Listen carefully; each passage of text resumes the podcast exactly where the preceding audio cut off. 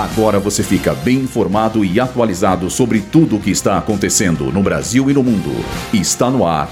Boletim Rádio Gazeta Online. População que se declara preta sobe em 2022. Japão aprova projeto de lei contra a discriminação à comunidade LGBT. Ações da Microsoft sobem graças à inteligência artificial. Eu sou Luísa Borgli e essa é a segunda edição do Boletim Rádio Gazeta Online. Segundo dados do IBGE, a parcela da população brasileira que se declara preta subiu para mais de 10% em 2022. Embora a percentagem tenha aumentado em todas as grandes regiões do Brasil, houve destaque no Nordeste. Essa alta foi de mais de 8% para aproximadamente 13,5% no ano passado. O segundo maior aumento foi o da região Sudeste, com mais de 11% da população residente de cor preta. Contudo, o grupo de pessoas que se declaram pardas é o maior do país, com mais de 45% das respostas em 2022.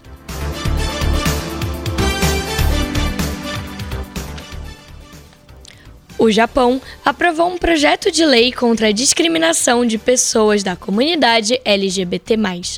No entanto, o texto é alvo de críticas de setores da sociedade japonesa. Originalmente, o texto previa que a discriminação com base na orientação sexual e na identidade de gênero não deveria ser tolerada.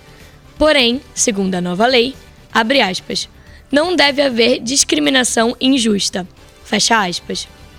Logo, os críticos da lei afirmam que a mudança abre margem para intolerância contra a comunidade, visto que a declaração é abrangente. Atualmente, o Japão é o único país do G7 a não ter uma lei que garante o casamento entre pessoas do mesmo sexo.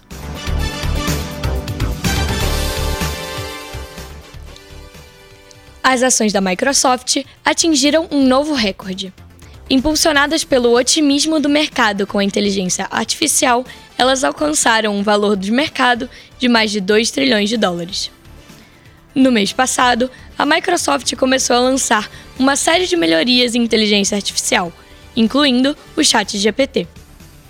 Vale ressaltar que as ações da Big Tech fecharam em alta com mais de 3%, sendo vendidas acima de 300 dólares. Esse boletim contou com roteiro de Luísa Borgli e Heloísa Rocha, suporte técnico de Agnoel Santiago, supervisão técnica de Roberto Vilela, supervisão pedagógica de Rogério Furlan, direção da Faculdade Casper Libero, Marco Vale. Boletim Rádio Gazeta Online. Rádio Gazeta Online. Você conectado.